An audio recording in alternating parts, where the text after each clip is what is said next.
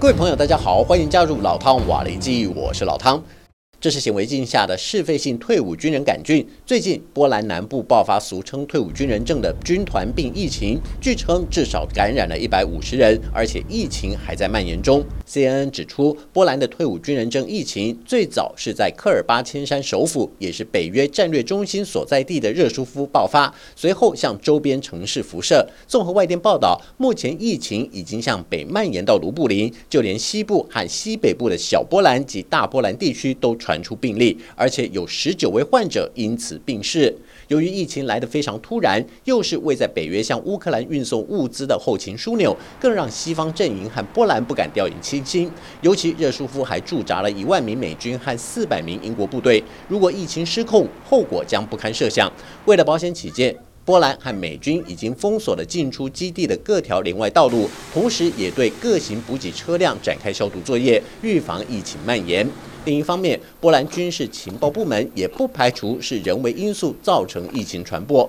特别服务部副部长就意有所指的暗示，幕后黑手很可能借由混合战争的手法，试图在乌克兰盟友中制造恐慌，瘫痪一切支持乌克兰的力量。尽管波兰官方没有指名道姓，但是国际间一致认为，俄罗斯和白俄罗斯的嫌疑最大。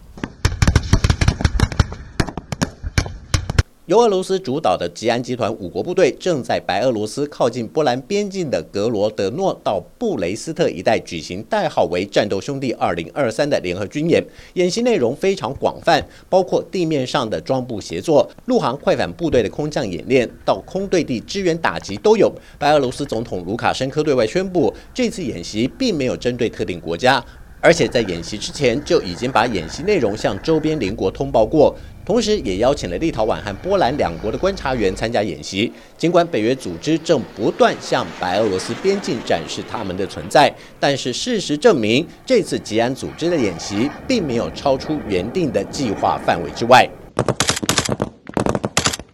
Też nie ulega żadnej wątpliwości, że reżim białoruski współpracuje z Kremlem, że ta akcja jest wycelowana w Polskę, żeby doprowadzić do destabilizacji naszego kraju. ale też jestem przekonany, że ta akcja się nie powiedzie ze względu na e, służbę Wojska Polskiego, ze względu na to wszystko, co związane jest ze wzmacnianiem. Dobra, słuchaj, stań sobie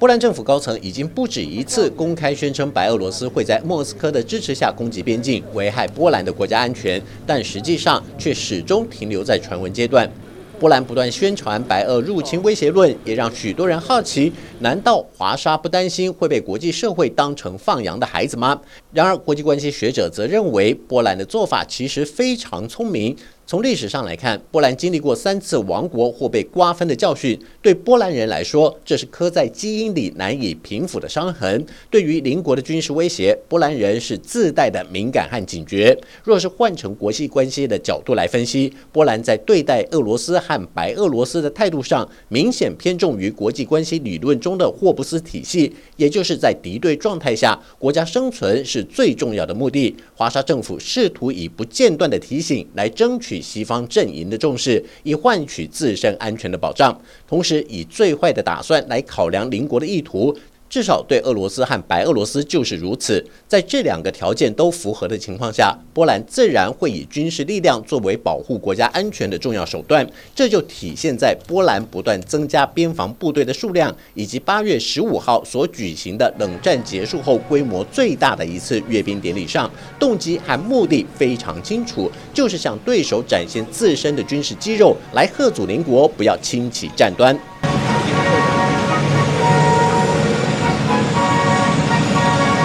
第三点，就现实层面来说，俄乌战争打到现在，波兰坚定支持乌克兰的态度始终没有改变。一方面向北约和美国证明波兰是西方阵营最忠实的伙伴之外，也在唤醒波兰民众的忧患意识。毕竟有了乌克兰的例子，那么今日乌克兰，明日换波兰的可能性也是存在的。更何况还有俄罗斯国防部长绍伊古的言辞恫吓，就是最好的证明。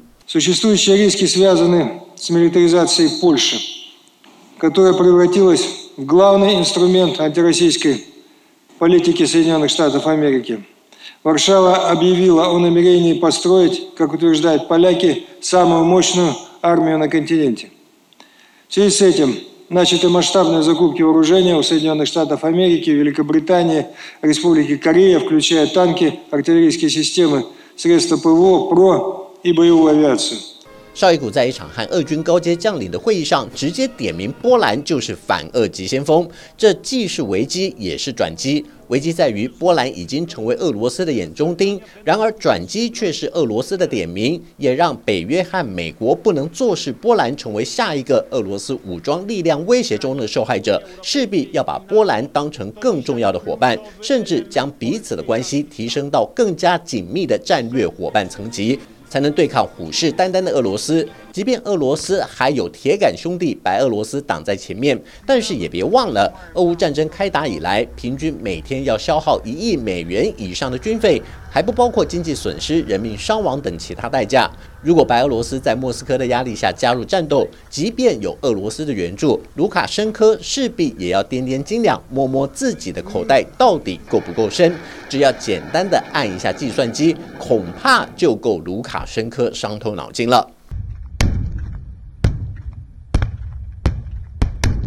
但是也有军事观察家提出警告：白俄罗斯频繁在靠近波兰的边界举行军演，难保不会擦枪走火、弄假成真。或许发动一些小规模的袭扰还不成问题，但是真要和波兰硬碰硬对战，白俄罗斯恐怕力有未逮。这也就可以了解为什么波兰南部爆发的退伍军人症疫情会被有关部门怀疑是一次人为在水源地散布传染源的准生物战作为。虽然目前并没有明确的事实足以证明和人为传播脱离不了关系，然而就在波兰和白俄罗斯高度紧绷的边境安全上，所有合理的怀疑都将为两国剑拔弩张的情势带来难以预测的局面发展。好了，就到这里，我们下次见。